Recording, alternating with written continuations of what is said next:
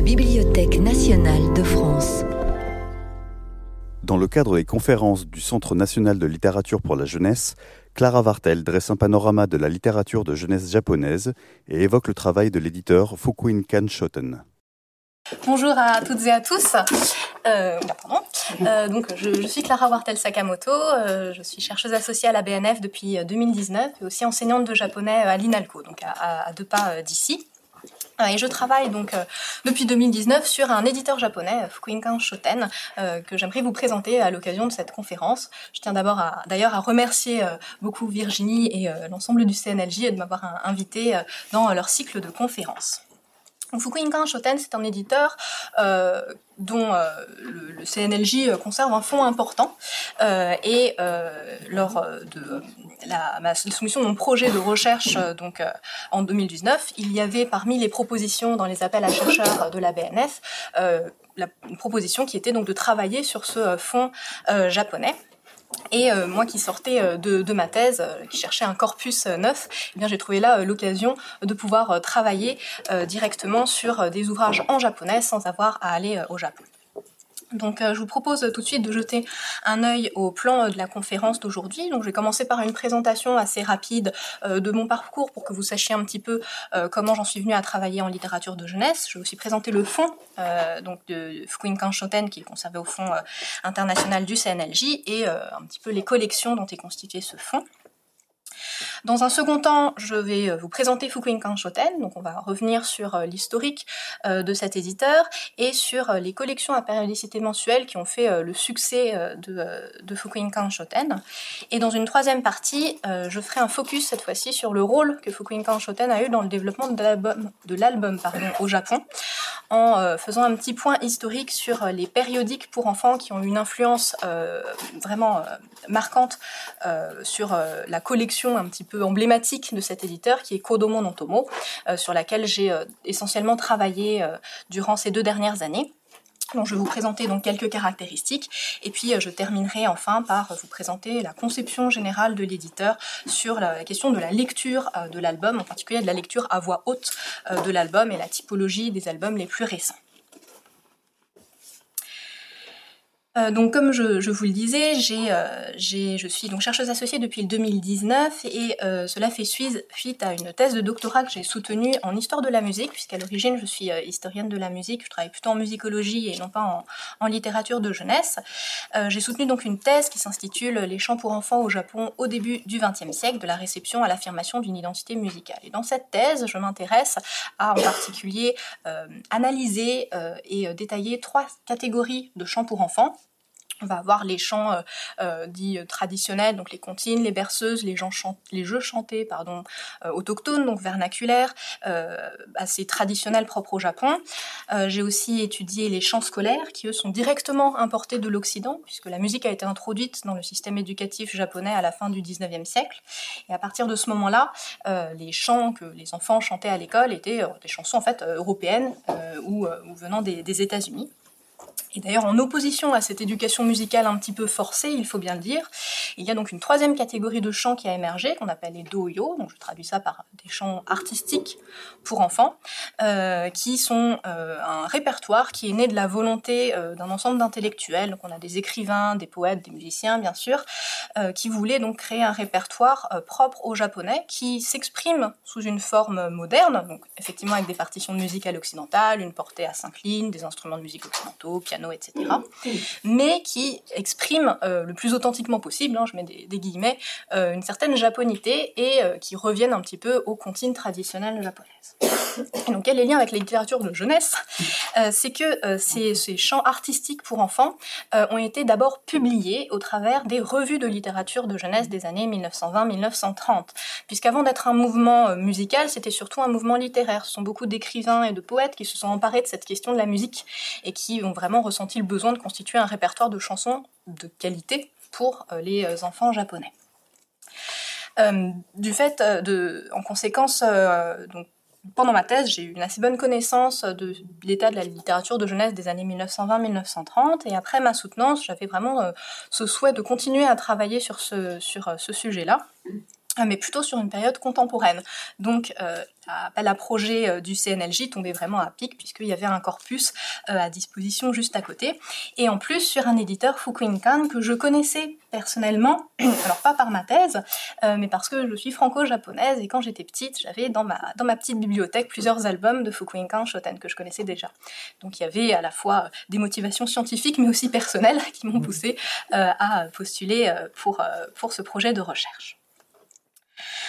Alors nous allons maintenant nous intéresser un petit peu euh, au fond euh, Fukuyinkan du CNLJ, donc il représente environ 2000 documents. 1567 euh, très précisément figurent déjà dans le catalogue général, donc vous pouvez euh, les, consulter aujourd'hui sans problème. Mais il y a environ 500 documents qui n'ont pas été catalogués encore, à partir de 2013 très exactement, où le, le, catalogage a été interrompu en fait. et depuis, toutes les acquisitions qui essentiellement sont dues à un envoi régulier de l'éditeur lui-même au CNLJ, eh bien dorment hein, littéralement dans les magasins. Donc moi, ma mission en tant que chercheuse associée, c'est vraiment de traiter, euh, d'étudier ces, documents non traités euh, pour bah, valoriser euh, ces collections-là. Et puis aussi, à l'aide de Coralie Castel, qui est présente aujourd'hui et que je remercie, on a mis au point un, petit outil préparatoire au catalogage de ces documents pour que bah, vous puissiez y accéder aussi par la suite. Concernant la répartition des collections de ce fonds, alors on peut euh, les distinguer de deux grandes catégories d'ouvrages. On va avoir d'abord euh, les documents qui sont des ouvrages euh, reliés, donc vous voyez, énormément de collections différentes, donc ce sont des livres en dur, qui ont surtout été acquis à partir de 1960 jusqu'en 1980 par la joie par les livres, et donc qui, qui ont été conservés dans les magasins du CNLJ.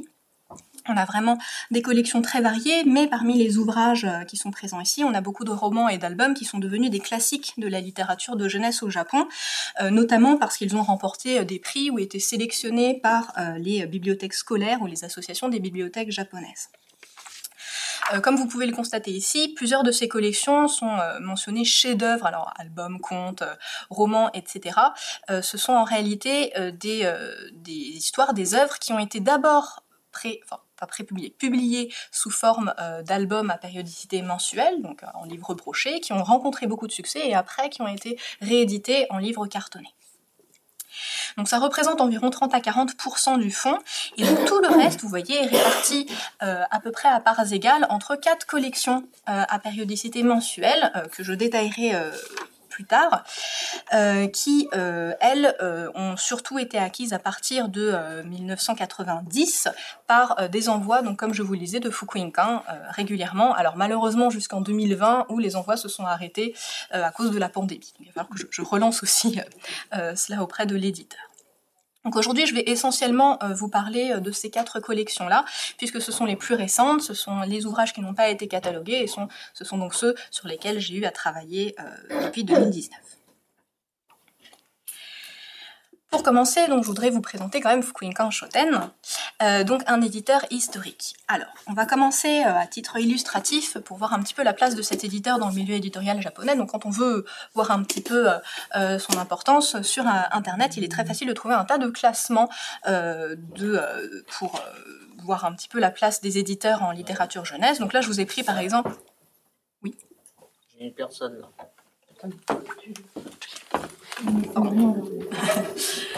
Euh,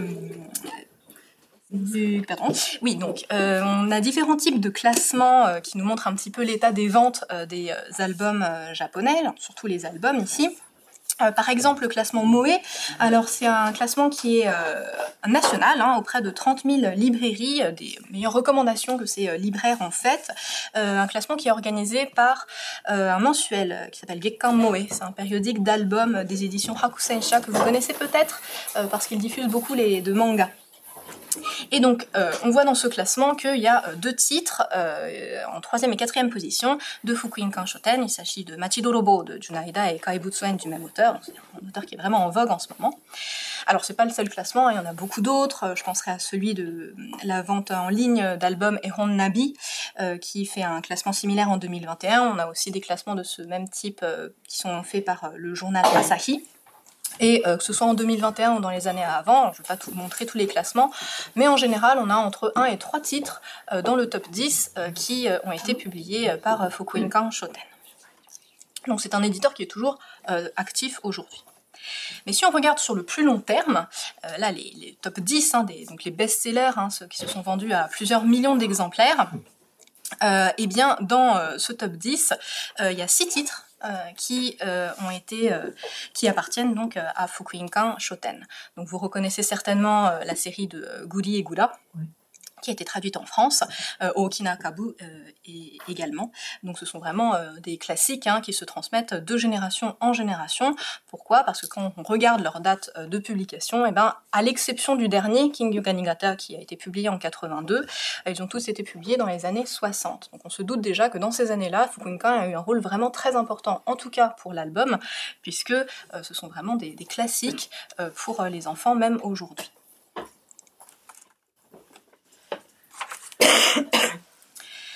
Voyons voir un petit peu la chronologie de l'éditeur. Euh, alors, à l'origine, Fukuinkan Shoten, euh, ça a été fondé en 1916 par un missionnaire canadien. Euh, dans la ville de Kanazawa, du département d'Ishikawa, donc plutôt au, nord de, Tokyo. C'était une librairie qui était spécialisée dans la vente d'ouvrages religieux, d'ouvrages chrétiens, hein, puisqu'elle avait été fondée par un missionnaire. D'ailleurs, si on s'intéresse un petit peu au, nom de l'éditeur, hein, Fukuinkan, Fukuin signifie évangile. Euh, donc à l'origine vraiment euh, exclusivement voué à la vente euh, d'ouvrages religieux. Quand c'est un suffixe qui s'ajoute pour tout ce qui est les bâtiments, et Shoten signifie librairie. Donc il n'y avait pas d'activité d'édition au début de, la fondation de Fukuinkan Shoten. C'est un peu plus tard, en 1952, que le, cette librairie va en fait développer des activités, enfin un petit peu avant, pardon, à la fin de la guerre, elle développe des activités d'édition, en particulier euh, ce qu'on appelle euh, des, euh, des, des sachis, donc ce sont des livrets, on pourrait dire, qui sont un peu plus destinés aux enfants, hein, pour préparer par exemple les examens d'entrée à l'école. Et donc ces activités d'édition vont se développer de plus en plus jusqu'à ce que le département d'édition prenne son indépendance et déménage à Tokyo en février 1952, donc c'est un peu un, hasard, mais ce mois-ci, Fukuoka en fait ses 70 ans d'existence. Alors à cette euh, occasion, euh, l'éditeur organise un certain nombre euh, d'opérations spéciales, comme un, relais entre les différents membres du comité de rédaction des collections sur leur vision autour du livre et de la littérature de jeunesse, mais aussi des rééditions justement des anciens numéros des vieilles collections de l'éditeur. Et puis, euh, il y a aussi plusieurs événements autour de la thématique euh, les albums et élever les enfants. Donc vraiment une attention particulière portée euh, sur les albums de la collection. Donc 1952, euh, Fukuinkan devient donc un éditeur de littérature de jeunesse exclusivement. il fonde en 1953 un, mensuel, Hahanotomo, l'ami des mères, euh, qui est une revue en fait qui s'adresse plutôt euh, aux adultes, dans laquelle sont publiées des histoires à raconter aux enfants. C'est une revue qui va rencontrer euh, du succès et qui va donc entraîner une demande assez forte de la part de son lectorat d'avoir des histoires inédites à raconter donc aux jeunes enfants et en particulier des histoires courtes et illustrées. Et cela va donc euh, inciter Fukuinkan Shoten et son premier directeur qui est euh, Matsui Tadashi à créer une revue jumelle à Haha no Tomo qui est Kodomo no Tomo, donc l'ami, le compagnon des enfants. Euh, une revue pardon, pas une revue, ce sont des albums à publication mensuelle qui proposent des histoires, alors Beaucoup sont des histoires inédites, mais aussi des traductions euh, d'albums de l'étranger, ce qui était une chose rare dans les années 1950. Autant la littérature de jeunesse, les romans avaient été abondamment traduits déjà au tournant du siècle, euh, les albums n'étaient pas encore euh, vraiment en circulation au Japon à ce moment-là. De manière générale, euh, néanmoins, Fukuinkan a grandement contribué à la diffusion de la littérature étrangère au Japon. Euh, elle a notamment euh, traduit, alors pas uniquement des romans ou des albums, mais aussi des ouvrages de pédagogie, des essais sur la littérature de jeunesse. donc il y a vraiment un ensemble de chercheurs aussi en littérature de jeunesse qui se sont attachés à cet éditeur. Euh, elle a participé, elle a contribué au succès à l'échelle nationale de personnages comme Miffy, euh, Beatrix, euh, Baddington, pardon, ou encore Peter Rabbit de Beatrix Potter, oui, Beatrix Potter, c'est ça? c'est moi, je m'embrouille. et depuis, il y a eu aussi un ensemble. Ce sont vraiment des personnages incontournables, pas uniquement destinés aux enfants. Ils sont déclinés dans un tas de goodies que l'on trouve un petit peu dans toutes les boutiques des centres commerciaux japonais. J'aimerais profiter de cette conférence pour rendre hommage, donc c'est vraiment tout récent, à Kyoko Matsuoka, qui est la traductrice de Paddington, qui est décédée malheureusement en janvier dernier. elle a aussi traduit, alors moi je ne connais pas, mais c'est la série Henry Huggins de Beverly Clearly, c'est l'autrice de Ramona. Euh, qui a eu un énorme succès euh, au Japon. Et euh, en plus donc de ses activités de traduction, elle a vraiment été une chercheuse en littérature de jeunesse très très importante. elle a cofondé, cofondé pardon, la um, Tokyo Children's Library, donc la bibliothèque des enfants de Tokyo, qui a été fondée en 1974. Donc c'est une personne importante du milieu de la littérature de jeunesse qui nous a quittés il y a donc un mois.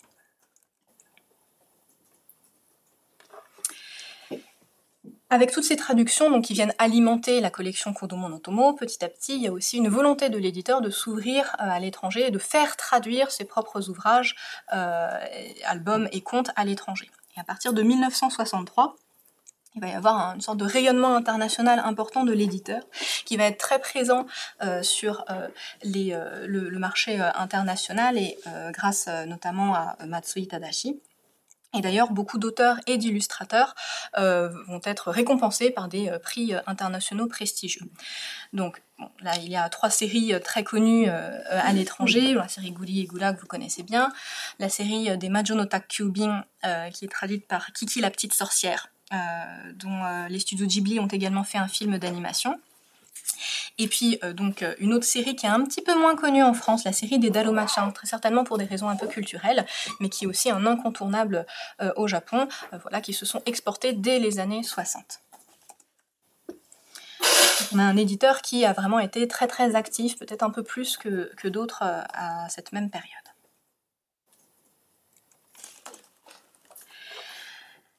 De 1956, euh, donc la création du premier euh, mensuel pour les enfants, à 1969, euh, donc il y a d'autres collections qui sont nées. Euh, j'y reviendrai un peu plus tard. En 1972, euh, Shoten crée son logo, euh, que vous avez sûrement peut-être déjà croisé, euh, qui est très reconnaissable. Alors c'est pratique dans les rayons du magasin du CNLJ quand on cherche les ouvrages de Fukuinkan qui sont un petit peu éparpillés et qu'on ne lit pas nécessairement le japonais. C'est un logo qui représente donc une petite main dans une grande et qui symbolise le lien entre l'adulte, le parent, et l'enfant. C'est une valeur qui est très importante pour l'éditeur. on le verra dans la dernière partie de cette conférence. Il insiste vraiment sur le partage de l'activité de lecture. Euh, donc il se présente un petit peu en contradiction parfois avec d'autres éditeurs qui poussent plutôt pour la lecture individuelle et en autonomie, euh, avec euh, ce côté très scolaire et important surtout au Japon de la lecture, parce que la lecture est quand même compliquée en raison des particularités de la langue japonaise. Et Fukuin Shoten, au contraire, préconise de ne pas faire lire l'album, mais de le lire aux enfants. D'où ce logo. Et donc là, en jaune, je vous ai euh, mis en évidence euh, toutes les collections, donc euh, à périodicité mensuelle de Fukuinkan Shoten. Donc on en a une qui est destinée aux adultes, Haha no Tomo, mais toutes les autres s'adressent aux enfants. Et donc parmi ces huit collections, il y en a donc quatre qui sont conservées presque intégralement au CNLJ. Je voudrais vous les présenter maintenant. Ces collections se répartissent en deux types. Nous avons des albums narratifs et des albums documentaires, donc plutôt à portée scientifique. En fait, les albums narratifs sont tous des déclinaisons de Kodomo no Tomo, la collection historique, qui s'adresse à des enfants âgés de 5 à 6 ans, et donc les autres collections d'albums narratifs s'adressent à des enfants de plus en plus jeunes. Et vous avez à côté trois collections qui sont plutôt à portée scientifique, euh, donc la Chisana Kagaku no Tomo, Kagaku no Tomo et Taksan no Fushigi.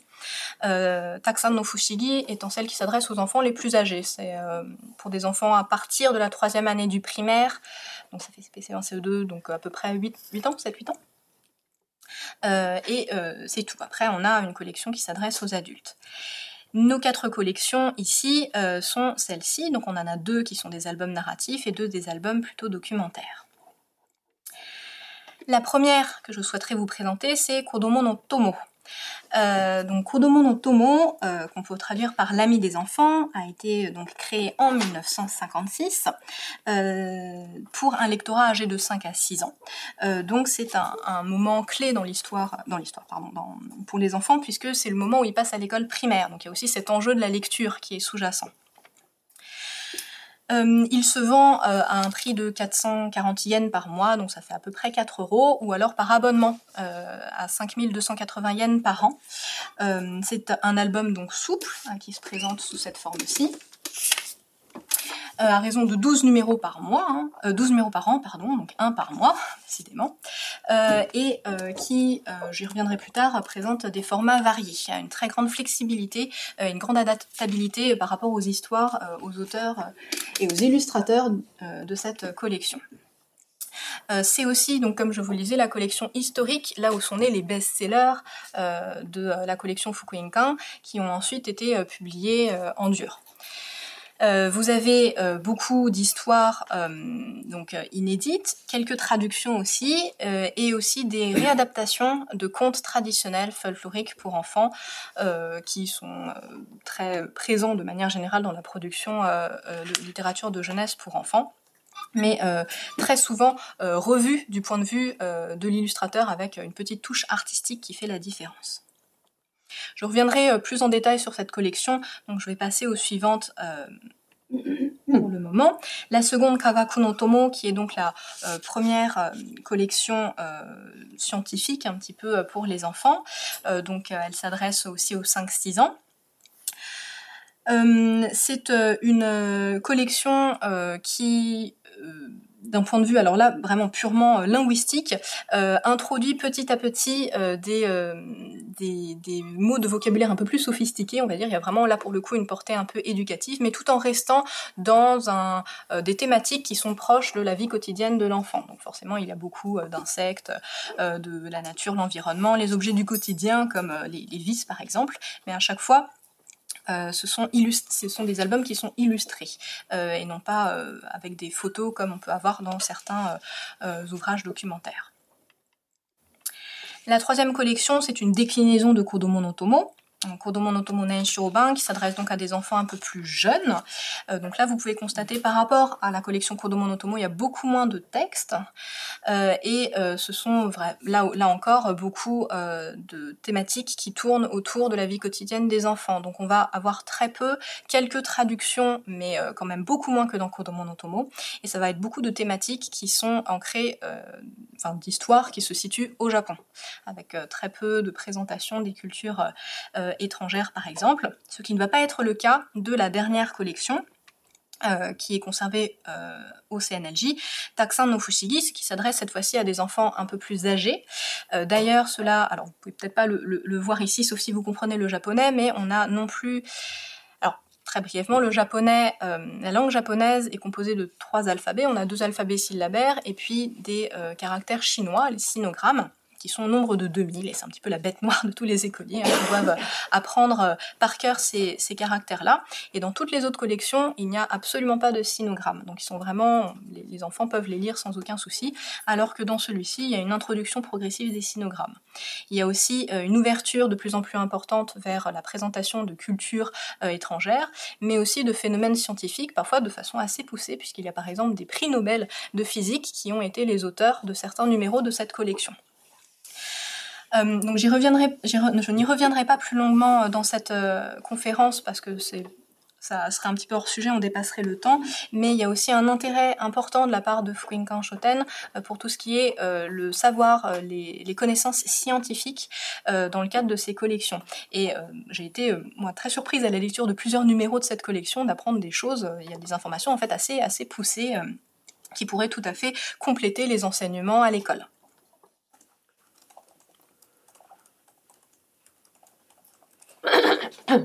Voilà, nous avons donc fait le tour euh, un petit peu des collections, des quatre collections qui se trouvent dans le, au CNLJ. Euh, mais aujourd'hui, euh, je voudrais vous présenter plus spécifiquement la collection Kodomo no Tomo, qui est donc une collection d'albums, parce que c'est quand même celle qui a fait le succès de Fukuinkan Shoten. Et par ailleurs, Fukuinkan Shoten, comme je vous le disais, a joué un rôle très important dans la reconnaissance de ce, format, de l'album. Nous allons faire un petit euh, euh, retour historique, euh, d'abord sur les périodiques pour enfants, puisque cela me permettra de mieux comprendre aussi comment la collection Kono Alors, il faut savoir qu'au Japon, euh, les revues, euh, les magazines destinés aux enfants ont commencé à être produits en quantité et à moindre coût euh, assez rapidement dès la fin du 19e siècle. mais il s'agissait surtout à ce moment-là de revues qui venaient accompagner justement les manuels scolaires, qui servaient un petit peu de complément et qui voilà, étaient essentiellement composés soit d'histoire, soit de sortes d'apologues un peu édifiants pour compléter le cours de morale que les enfants avaient à l'école. Au tournant du siècle, il va y avoir euh, l'évolution des techniques d'impression, donc l'introduction petit à petit euh, euh, des, images colorées dans les revues, et il va y avoir une diversification de ces revues-là qui vont petit à petit se multiplier et qu'on va appeler les ezashi ou yonen ezashi. Donc la revue un petit peu pionnière euh, dans ce domaine, c'est Otogi et Togi Kodomo, euh, mais il y en a un autre, hein, ou Kodomo, euh, où l'on va avoir de plus en plus de pages illustrées, mais à cette époque-là, les illustrations ne sont pas signées, elles restent anonymes. L'auteur des textes des poésies qui sont publiées dans ces revues va être bien indiqué, mais pas les illustrations c'est euh, une dizaine, voire une vingtaine d'années plus tard qu'il va vraiment y avoir une reconnaissance de euh, la qualité artistique de l'illustration pour enfants, au travers des magazines plus littéraires pour enfants, euh, littéraires et artistiques, on pourrait appeler ça les bunge zashi. les deux qui sont présentés ici, c'est l'oiseau rouge et le bateau d'or, qui va devenir l'étoile d'or un peu plus tard. Ce sont les revues sur lesquelles j'ai travaillé pendant ma thèse, puisque c'est au travers de ces revues-là que donc les chants sur lesquels que j'avais étudié ont été publiés. Donc la caractéristique de ces revues-là, c'est qu'il va y avoir vraiment un attachement euh, beaucoup plus important à la qualité littéraire et artistique euh, des euh, œuvres qui vont être présentées dans les pages de ces revues-là. Alors qu'avant, c'était vraiment des auxiliaires finalement aux apprentissages de l'école. Par ailleurs, comme je vous le disais, pour la première fois, il va y avoir une reconnaissance aussi des illustrateurs, donc de littérature pour la jeunesse, euh, avec l'apparition euh, d'un mouvement artistique, le mouvement Doga, euh, donc les illustrations artistiques pour enfants, dont on va avoir des illustrateurs que vous connaissez très certainement, hein, comme Takei Takeo ou Okamoto Kiichi, qui vont un peu donner ces, ces lettres de noblesse donc, à l'illustration pour enfants. Et donc ça, c'est vraiment euh, euh, important à comprendre puisque dans les années 1920-1930, donc euh, Matsui Tadashi, le premier directeur de Fukuinkan Shoten, était enfant et donc il a été très influencé aussi par ces revues de littérature.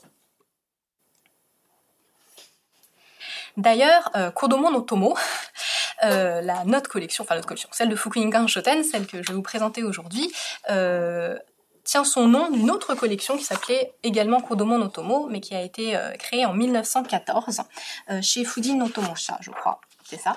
C'était une, euh, une revue alors qui avait plus pour but d'édifier les parents et les enfants dans un format un peu pratique. Hein. Donc c'était pas nécessairement une revue artistique. Euh, mais euh, qui a euh, quand même rencontré un certain succès, mais dont la publication a été forcée d'être arrêtée en 1943 à cause des pénuries de papier dues à la, à la, à la guerre. Et dans les années 50, lorsque Fukuinkan Shoten a voulu donc lancer sa revue jumelle à euh, Haha Notomo, l'ami des mères, eh bien ils ont obtenu les droits d'usage du nom Kodomo Notomo auprès de Fujin et donc ils ont baptisé leur propre revue ainsi.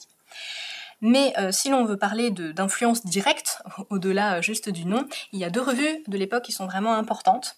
Euh, c'est Kinderbook et Kodomo no Kuni. Je vous ai mis des exemples ici. on va commencer par Kinderbook, qui a en quelque sorte marqué un tournant dans l'histoire des magazines pour enfants japonais, pour une raison très précise, qui est que dans ces années-là, dans le curriculum scolaire du système éducatif japonais, on a introduit une nouvelle matière qui s'appelait observation visuelle. Et donc il y a eu un, intérêt important même à l'école pour ce qui est euh, de euh, l'observation des œuvres d'art, alors les œuvres d'art étrangères mais aussi euh, japonaises, avec un regain d'intérêt par exemple pour les emaki, les estampes, les estampes japonaises. donc la qualité graphique, artistique de Kinderbook est vraiment exceptionnelle pour l'époque, avec de très belles reproductions. Et donc on retrouve un petit peu cet intérêt-là pour des, œuvres de qualité artistique dans Kodomo no Tomo celle de. Euh, par ailleurs, Kinderbook est aussi euh, révolutionnaire par son méthode de vente, puisque c'est le euh, premier qui, livrait directement ses, ses, livres par un système de vente par le biais des écoles maternelles. Donc les livres étaient directement distribués au ménage par les écoles maternelles, ce qui était assez révolutionnaire et ce qui a fortement contribué à développer aussi la littérature de jeunesse au Japon.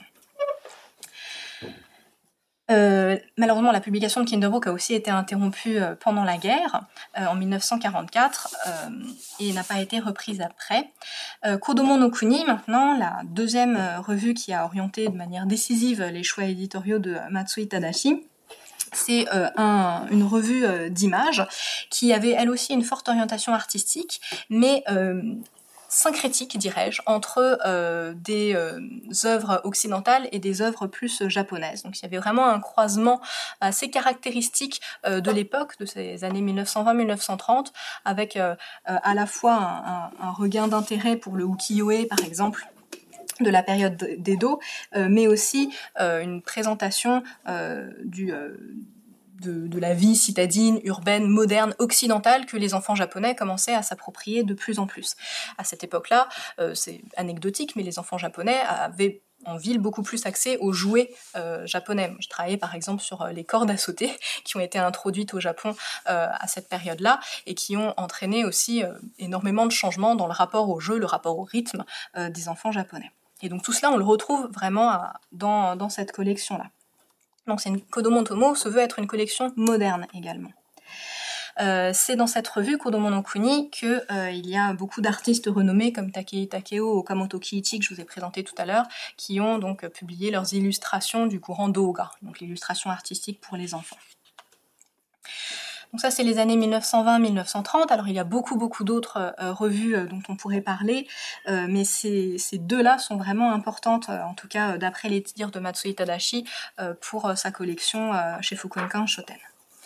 Dans les années 1940, la situation change radicalement puisque les livres et les revues pour enfants vont rapidement commencer à refléter euh, les politiques militaristes et ultranationalistes qui sont euh, prônées par euh, les autorités, surtout à partir de 1937, hein, qui marque le début de la guerre, de la seconde guerre sino-japonaise.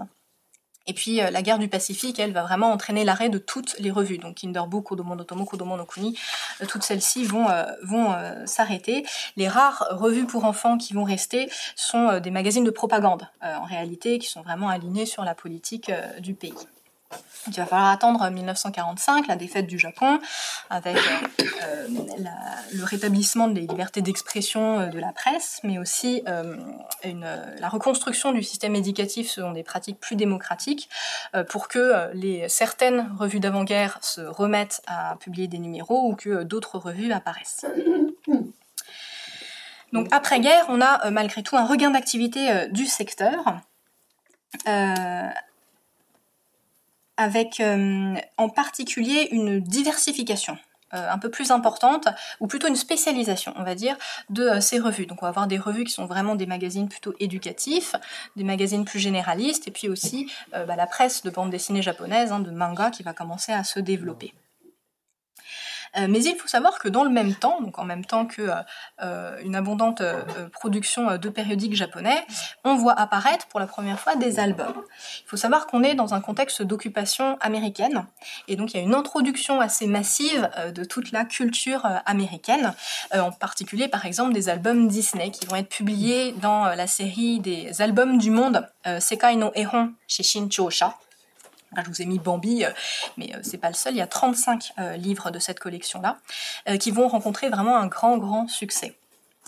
Et surfant un petit peu sur cette vague, les éditions Iwanami vont aussi publier leur collection d'albums qui s'appelle Iwanami no Kodomo no Hon. Donc c'est les trois exemples qui sont sur la droite vous allez avoir à la fois des traductions mais aussi des œuvres japonaises. Hein, donc d'auteurs euh, japonais. Euh, et euh, ces livres-là vont aussi rencontrer un énorme succès. par exemple, Chibikuro Sambo, donc Sambo le petit noir, alors qui n'a pas fait l'objet d'autant de polémiques au Japon qu'en Occident, mais bon, passons, a été vendu à plus d'un million deux cent mille exemplaires à l'époque, ce qui est vraiment considérable, et ça constitue un pilier vraiment, en tout cas des albums pour l'époque. Mais c'était les deux seuls types d'albums que l'on pouvait trouver. Et 1953, c'est la date de création de Haha no Tomo. Euh, donc déjà à cette époque-là, Fukuin Kanshoten sentait euh, le potentiel qu'il pouvait y avoir dans les albums qui étaient malgré tout limités à ces euh, deux, deux collections-là. Alors, néanmoins, le succès du lancement de Kodomo no Tomo n'était pas un pari gagné d'avance. Il y avait énormément, il y avait énormément de, de concurrence, hein, comme je vous le disais, les périodiques pour enfants étaient vraiment très très abondants et c'était bien une publication mensuelle que Fukuinkan voulait, voulait créer. Donc il fallait pour Fukuinkan qu'il adopte une stratégie euh, qui euh, lui permette à sa collection de se démarquer dans le paysage éditorial japonais. Et donc c'est là maintenant que nous allons voir quelques caractéristiques euh, importantes chez Kodomo Notomo qui lui ont permis d'avoir le succès qu'il a aujourd'hui. La euh, première chose, c'est que donc Matsui Tadashi, qui est le premier directeur de la collection, euh, comme je vous le disais tout à l'heure, a euh, construit la ligne éditoriale de sa collection selon son expérience personnelle. donc lui avait lu les revues de littérature et d'art des années 1920-1930 et son souhait c'était vraiment de développer le sens esthétique des enfants. Donc il y a vraiment un intérêt très fort pour la qualité artistique des albums. Et puis surtout, il critiquait l'impact très négatif euh, que pouvaient avoir euh, certaines éditions abrégées ou simplifiées euh, des contes célèbres, alors que ce soit des contes japonais ou étrangers, qui constituaient le courant dominant en littérature de jeunesse à l'époque. La production était, d'après lui, peu diversifiée et manquait cruellement d'innovation. Et pour lui, les albums avaient une lourde responsabilité dans l'acquisition chez les enfants des goûts, des aptitudes et des habitudes de lecture.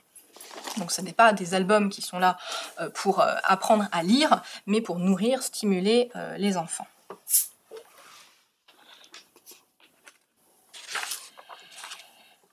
Donc, dans un premier temps, comme je vous le disais, l'aspect artistique était très important pour Matsui, donc je vais vous présenter quelques exemples qui illustrent bien son propos.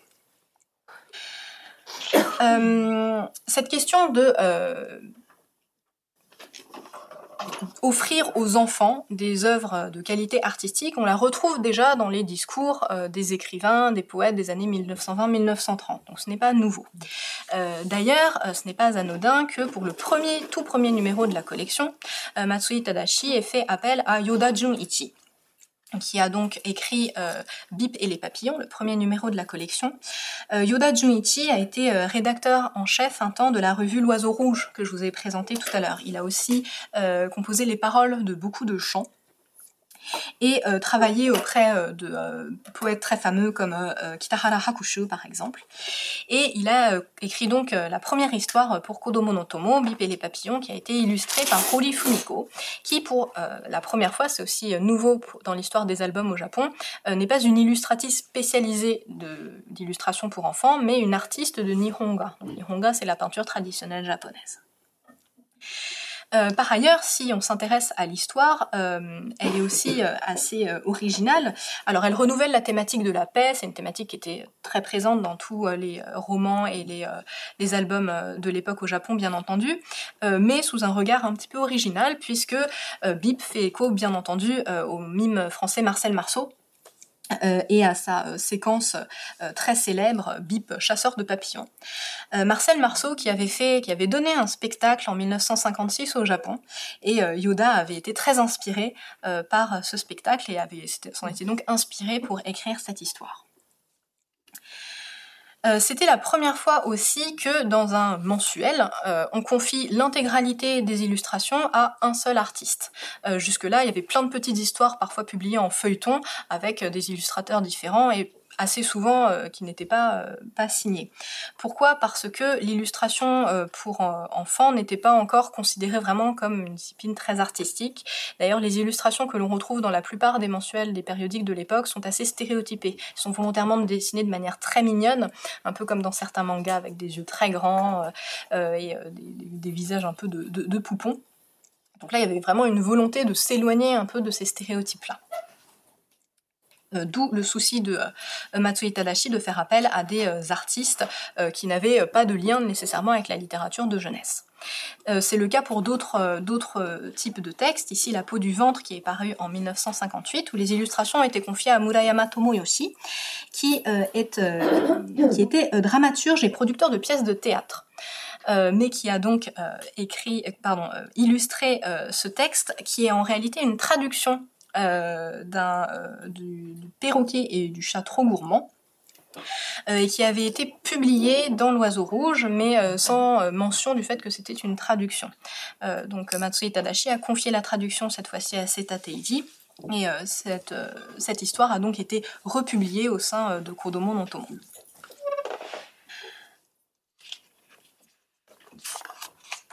Comme euh, je vous le disais, euh, donc les illustrations étaient très souvent confiées à des artistes qui n'avaient jamais euh, dessiné pour des enfants. C'était vraiment quelque chose sur lequel Matsui Tadashi insiste énormément. Il a beaucoup prospecté les expositions pour aller dénicher des jeunes ou moins jeunes artistes et leur, proposer d'illustrer les albums de la collection Kudomo no.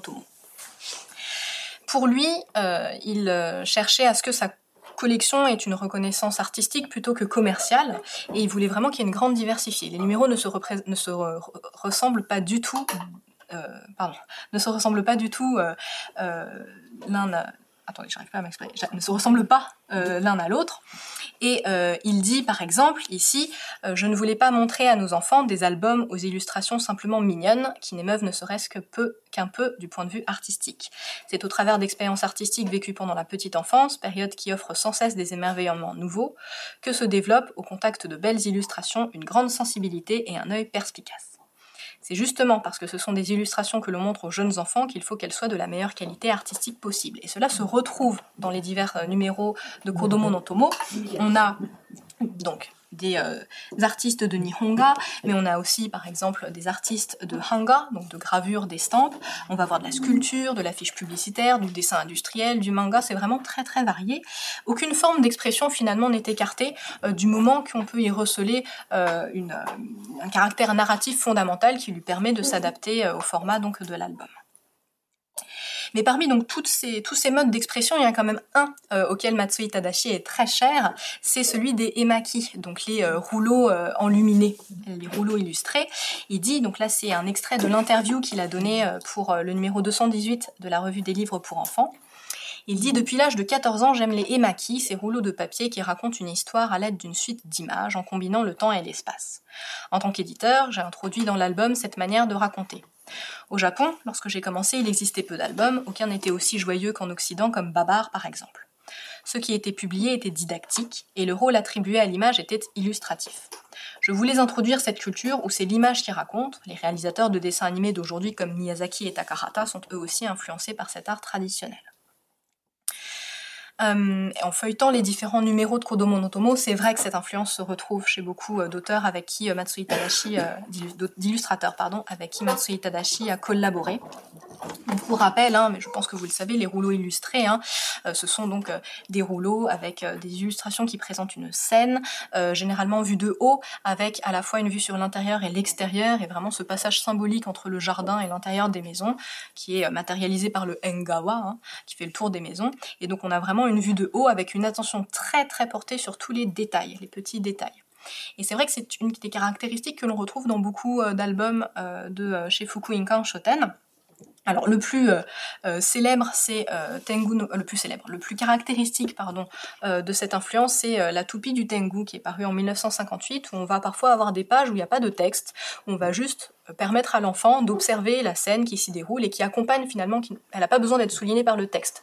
L'image euh, toute seule raconte euh, quelque chose et donc laisse la liberté à l'adulte qui accompagne l'enfant d'inventer euh, tout ce qui pouvait se passer. On a vraiment des, voilà, une profondeur avec un, un, usage vraiment optimal de la double page. L'influence des emaki va se retrouver chez d'autres illustrateurs, d'autres artistes avec qui Matsui Tadashi a travaillé. Je pense notamment à Akaba Suekichi et Seta Yasuo. Donc en intégrant volontairement euh, l'univers des emaki dans les modes d'expression euh, des albums, euh, bah, chaque page devait offrir une nouvelle scène qui fasse ressentir vraiment les mouvements et l'enchaînement de la narration. Euh, cela ne se limite pas, donc la Tengu no Koma, c'est une histoire assez euh, traditionnelle, on va dire, qui va reprendre des éléments du folklore euh, japonais, mais c'est une influence qui va pas se retrouver uniquement pour des thématiques de ce genre-là. On va avoir aussi des histoires beaucoup plus modernes qui vont permettre donc à l'expression, hein, au mode expressif du emaki, de s'émanciper un petit peu de la tradition de ce qu'on appelle les mukashibanashi, donc les vieux contes, les vieilles histoires comme Momotaro, euh, Kintaro, etc. où ben, l'image elle est très tributaire du texte finalement. Au mieux, c'est une lecture interprétative de l'artiste, mais elle n'existe pas par elle-même. Et dans cette collection-là, comme je vous le disais, parfois en omettant le texte, on n'avait que l'illustration, donc vraiment comme si on pouvait observer un, un véritable émaquis.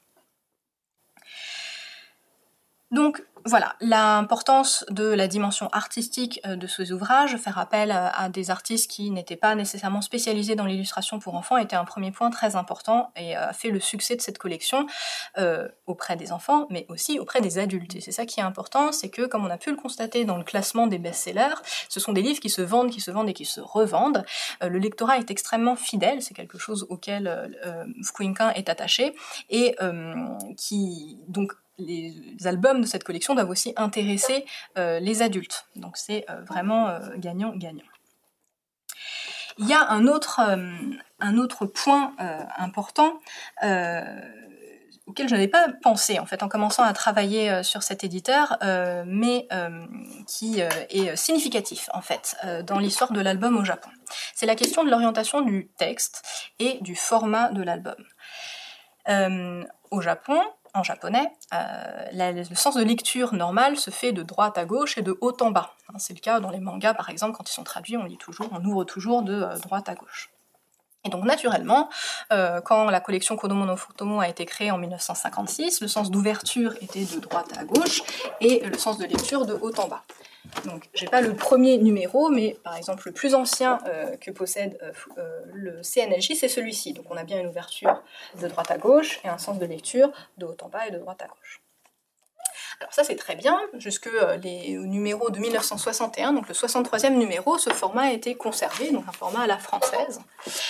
Euh, mais il s'est posé un problème assez rapidement, puisque les années 60, euh, rappelez-vous, c'est à partir de là où Fukuoka a commencé à traduire euh, abondamment des albums étrangers.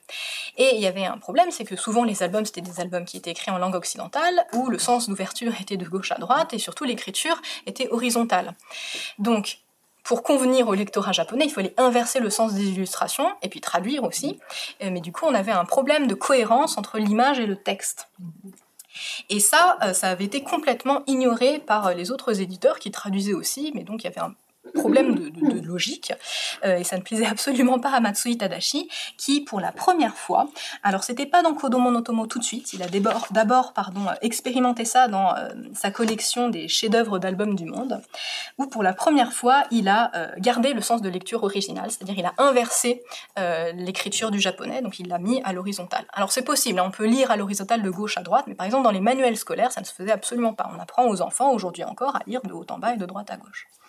Alors ça a fait un tollé euh, lorsque euh, lorsque euh, donc le premier ouvrage du genre a été publié, hein, il y a une opposition farouche de la part des adultes, mais en réalité les enfants se sont très bien adaptés.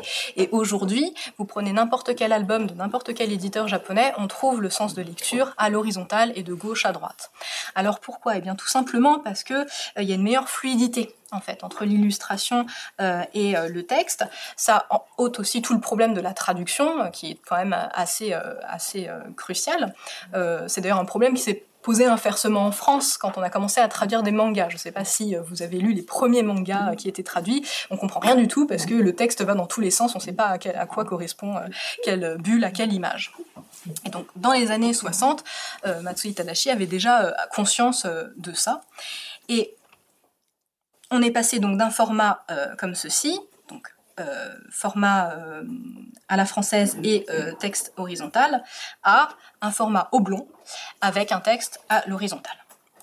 Alors, c'était pas le cas systématiquement, et c'est ça aussi, je pense, une grande qualité de cette collection-là, c'est qu'il y a une, certaine adaptabilité. Donc même dans les ouvrages récents, alors la plupart, c'est vrai, se présentent sous le format oblong avec le texte à l'horizontale, mais de temps en temps, vous voyez, on a c'est à la demande de l'auteur et l'illustrateur, euh, le format classique qui est conservé, donc un format à, la verticale, avec le japonais qui est bien à la verticale, à lecture de, de gauche à droite.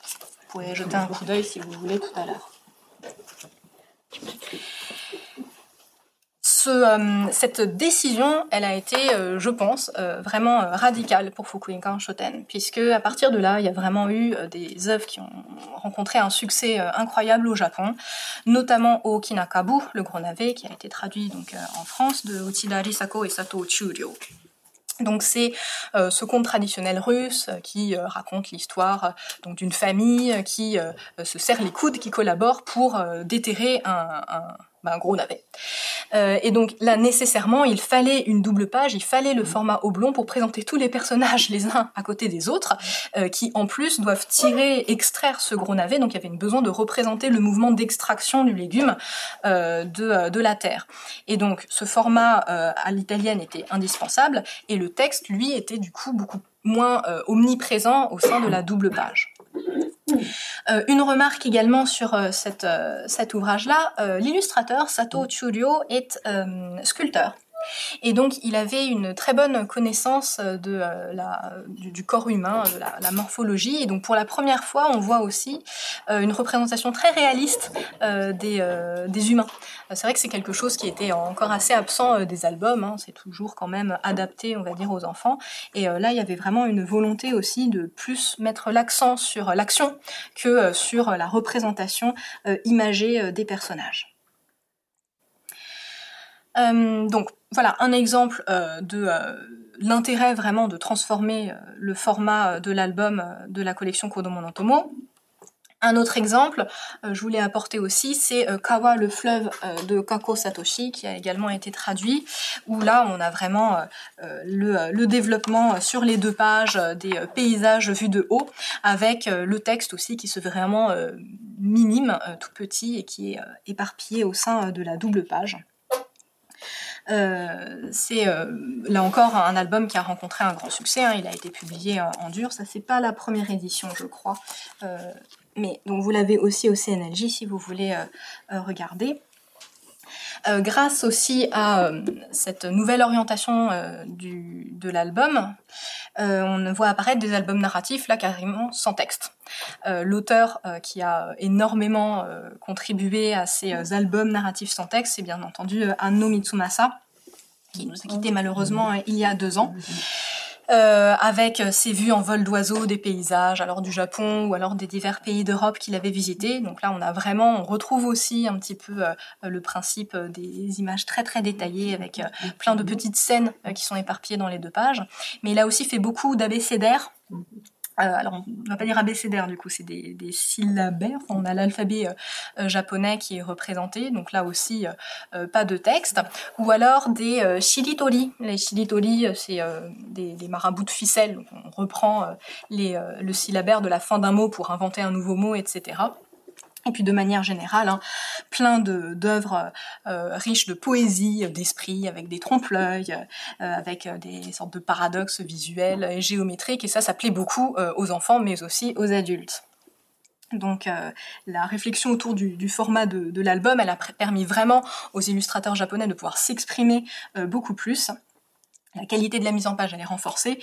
Et tout ça, eh bien, ça a vraiment fait le succès, me semble-t-il, de cette collection.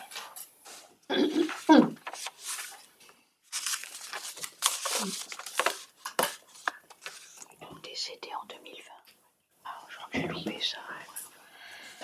Pour terminer, euh, comme je vous l'avais dit euh, dans mon introduction, euh, je voudrais vous parler maintenant sur la conception de la conception que Fukuoka Shoten a de la question de la lecture, de la lecture des albums.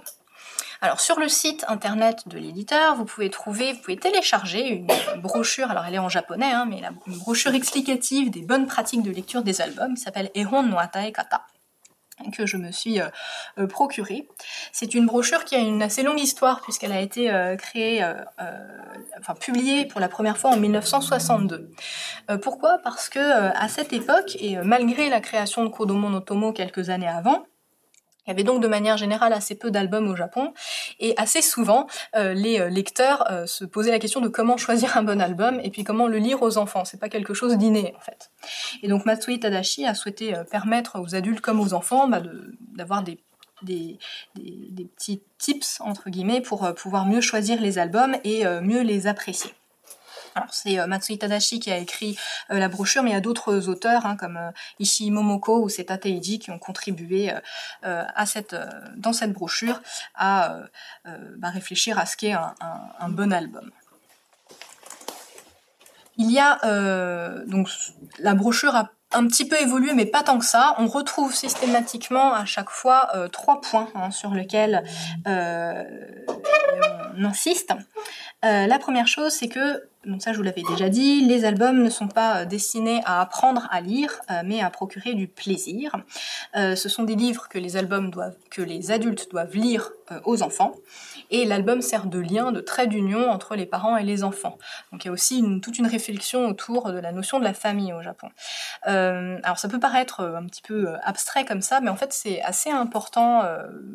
De plus en plus, euh, dirais-je, euh, au Japon, quand on observe le contexte euh, social et sociétal, puisque c'est quand même une population qui est vieillissante avec la conception de la famille qui s'est un petit peu délitée au fur et à mesure des années. Il n'y a plus toutes les générations qui vivent ensemble, comme en France du reste, mais de manière générale une implication du père, notamment, qui est un petit peu moins importante que dans peut-être dans d'autres pays. Et donc par la lecture à voix haute, euh, Shoten veut essayer de rétablir un petit peu ce lien entre les parents euh, et les enfants. Euh, alors, néanmoins, en lisant cette brochure, il y a plusieurs choses qui, qui euh, voilà, m'ont un peu interpellée, interpellée. Donc effectivement, euh, l'album doit être euh, lu euh, aux enfants, il ne doit pas être lu en autonomie, mais il y a quand même une vision assez conservatrice de la cellule familiale, puisque c'est le rôle de la mère quand même qui prime dans celle-ci. Et il est dit par exemple que le fait que la mère lise des albums à son enfant revient à ce que les mots soient racontés au travers de sa voix. Donc il y a une appropriation aussi du texte qui devient non plus quelque chose qui a été écrit par euh, un auteur, un étranger, mais quelque chose que la mère raconte. Et dans cette brochure, ils insistent sur le fait que un album doit être relu, relu, relu inlassablement jusqu'à ce que l'enfant l'apprenne par cœur finalement, et que c'est cet apprentissage-là qui lui permettra ensuite de mieux pouvoir lire par lui-même. Donc c'est une conception que je trouve intéressante, surtout moi qui m'intéresse à la musique puisqu'il y a cette notion euh, vraiment de la répétition euh, et donc un intérêt quand même assez fort. J'ai beaucoup parlé de l'illustration, mais là, il s'agit du texte, c'est-à-dire que euh, la, prosodie du texte, les termes qui sont utilisés, le fait qu'il y ait beaucoup d'onomatopées, de répétitions, des sortes de, rimes, c'est vrai que c'est très présent dans la collection Kodomo no Tomo. On va avoir un certain plaisir, effectivement, à pouvoir lire ces textes-là. Alors, je ne sais pas dans quelle mesure cela a été respecté dans les tradu- traductions en français, mais en tout cas, on peut vraiment le constater dans les ouvrages, euh, les albums de la collection euh, en japonais. Euh, pour lui, l'album, euh, pour euh, lui, pour Matsui Tadashi, l'album permet vraiment de faire vivre une expérience commune, à la fois aux enfants et à sa mère ou à son père. Et c'est un mode de communication entre les générations. Ça rejoint donc un petit peu finalement aussi l'idée de fidéliser le lecteur, hein, puisque voilà, il y a une expérience commune qui est partagée et qui va se transmettre après. Donc ça a forcément un intérêt aussi commercial. Euh, néanmoins, euh, ce- cette communication, ce mode de communication entre euh, les parents et les enfants, c'est quelque chose qui, d'après lui, manque beaucoup dans les foyers japonais et qui serait la cause de beaucoup de troubles hein, qui perturberaient les enfants. Donc c'est ce que l'on retrouve dans cette brochure. Je reviendrai quand même sur la question euh, de euh, la lecture individuelle, euh, puisque pour moi il y avait quand même euh, un certain nombre de, contradictions euh, dans le fait que, euh, notamment la collection Kodomo no Tomo, elle est présentée comme une co- co- collection qui s'adresse à des enfants qui sont sur le point d'entrer à l'école. Donc malgré tout, il y a cet euh, intérêt même des enfants, j'imagine, de vouloir lire par eux-mêmes. Et lorsqu'on regarde en réalité sur le, alors je sais pas si c'est le cas ici, euh, mais sur le, le verso euh, de la plupart des livres de Fukuin Kanshanten, on a deux- mentions. Une mention pour la lecture euh, par autrui, donc à partir de tel âge si c'est lu par autrui, et une euh, mention de l'âge de lecture si c'est lu en autonomie, tout seul. Donc, je ne sais pas si ça se fait euh, dans d'autres, euh, chez d'autres éditeurs, en tout cas, je ne l'ai- pas vu. Je ne sais pas si ça se fait en France, mais c'est vrai qu'on voit bien encore là l'intérêt de Fukuinkan Shoten à ce que on évite, en tout cas, on repousse le plus tard possible la lecture de l'album par l'enfant tout seul. Pour terminer, Euh, je vais donc euh, vous proposer de faire un, retour rapide sur euh, cette fois-ci les différents types d'albums que l'on retrouve dans la production récente. C'était en effet une de mes interrogations lorsque j'ai commencé à travailler sur cet éditeur, puisque avec mon, référent scientifique, Monsieur Vidal-Naquet, je voulais voir un petit peu si on avait conservé la ligne éditoriale des premiers numéros jusqu'à aujourd'hui. Alors concernant euh, les sujets, les thématiques qui sont traités ou les personnages qui sont mis en scène, il n'y a pas grand-chose de vraiment remarquable. Euh, néanmoins, euh, si l'on observe donc le corpus récent, on constate que il y a une représentation malgré tout du folklore japonais, des contes traditionnels qui est toujours très présent, avec bien sûr une réadaptation, un renouvellement des différentes histoires, mais ça n'a pas disparu. Et ça, ça a toujours été le cas. donc c'est quand même une, collection qui est très attaché à son patrimoine culturel. Euh, mais il y a aussi euh, des traductions, toujours, et de plus en plus des, vieux contes d'origine étrangère. Je reviendrai un petit peu sur les traductions un peu plus tard. Euh, ce que j'ai trouvé intéressant euh, dans euh, la production récente, ce sont les, genres littéraires qui sont plutôt adressés à des adultes, normalement, comme le genre des otogizoshi, qui est un genre littéraire de l'époque de Muromachi, donc du XVe siècle, donc qui pourrait être assez austère avec des contes qui traite de drames humains intemporels, mais enfin franchement un peu, euh, trop euh, euh, ennuyeux pour des enfants, mais qui sont donc réadaptés ici, comme vous voyez dans Yasai no Onitaiji, où tous les protagonistes sont remplacés par des légumes pour plaire aux enfants. Vous avez aussi un autre style d'histoire un petit peu humoristique, avec des textes très très courts et assez rythmés qui vont être pris dans la production récente, comme Mono Soshi par exemple, qui date de 2015. Alors, je vous ai euh, mis quelques euh, extraits ici euh, où on retrouve en fait dans la l'illustration des les codes malgré tout de l'illustration donc justement bah, des maquis par exemple on retrouve les petits nuages qui bordent l'image ou alors vraiment cette scène qui montre l'intérieur et l'extérieur. Vous avez le sens de lecture qui est à la verticale, mais voilà ce sont des légumes donc c'est rigolo et ça, ça plaît ça plaît aux enfants. Ça permet aussi aux adultes de réviser leurs classiques. Euh, la place donc qui est consacrée euh, aux histoires, euh, aux classiques de la littérature japonaise, elle est assez remarquable, je trouve, parce que c'est pas évident de faire apprécier ça, surtout aux tout petits âgés de 5, et 5 à 6 ans. et par ce biais-là, c'est fait de manière très naturelle. Pardon.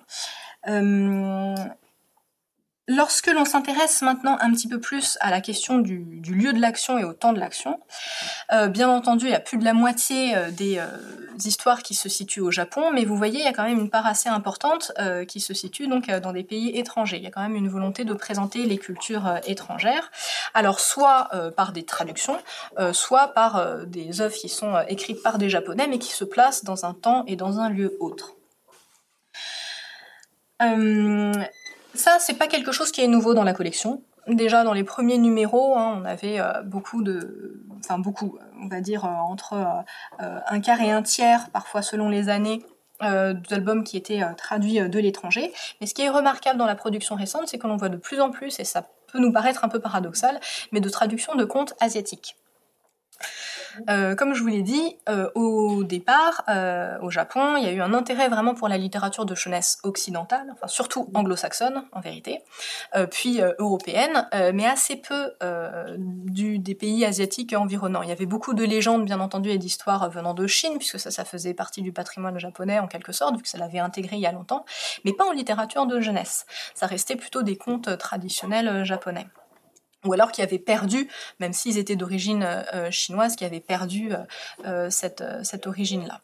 Et donc depuis quelques années, on voit de plus en plus de nouveaux, de vieux contes d'origine étrangère, coréens, taïwanais, chinois. Alors on a beaucoup l'Asie de l'Est, mais on a aussi de plus en plus l'Asie du Sud-Ouest, et puis un petit peu l'Amérique du Sud. Alors dans une moindre mesure le continent africain, ça, ça reste quand même très marginal mais euh, c'est euh, quelque chose euh, de, vraiment marquant, je trouve, dans les albums de cette collection-là. ces contes asiatiques, alors il y en a quand même un qui a été très marquant et que vous connaissez aussi, hein, c'est Suho no le cheval blanc de Suho, donc lui qui est beaucoup plus ancien, il date de 1961.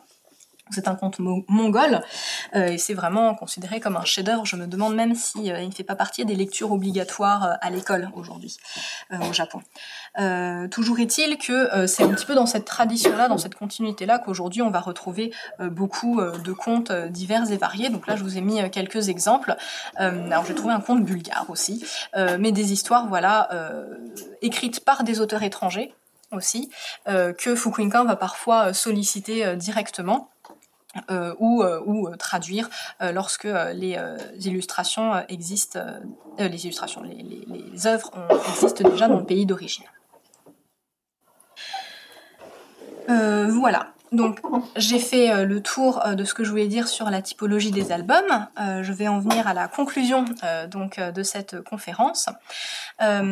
donc Fukuinkan Shoten est un éditeur qui a de manière générale vraiment contribué au développement de la littérature de jeunesse japonaise, mais surtout de l'album, ayant une attention particulière qui est portée euh, à l'illustration, à la qualité artistique de ces illustrations, en allant aussi euh, à l'encontre des standards du genre, donc euh, en évitant un maximum de mettre des illustrations qui soient un petit peu trop stéréotypées, et cela a permis de renouveler un petit peu le genre de l'album tout en le diffusant davantage.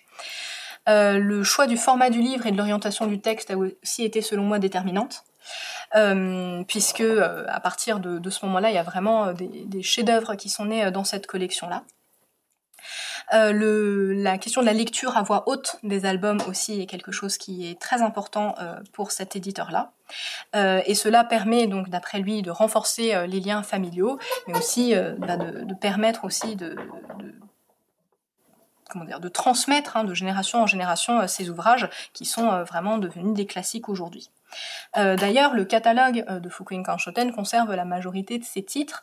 Euh, et puis, comme je vous le disais, à l'occasion des 70 ans de l'éditeur, alors bon, il faut habiter au Japon, bien sûr, mais les, le lectorat, les, lecteurs japonais peuvent demander des rééditions des anciens numéros, hein, y compris les, premiers numéros. Donc, je trouve que c'est quand même une, une, une bonne initiative de la part de cet éditeur.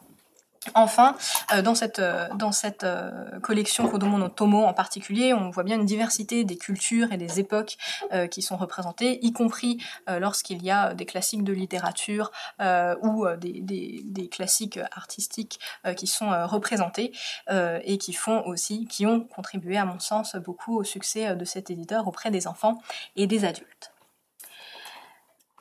Voilà, euh, je vais euh, m'arrêter là euh, pour cette présentation. Je reste bien entendu à votre disposition pour compléter certaines choses sur lesquelles je suis passée un peu vite ou si vous avez des, questions. je vous remercie beaucoup de votre attention.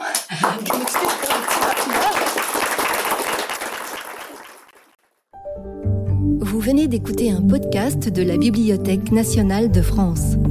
Retrouvez les conférences, rencontres et créations de la BNF sur toutes les plateformes de podcast ainsi que sur le site bnf.fr.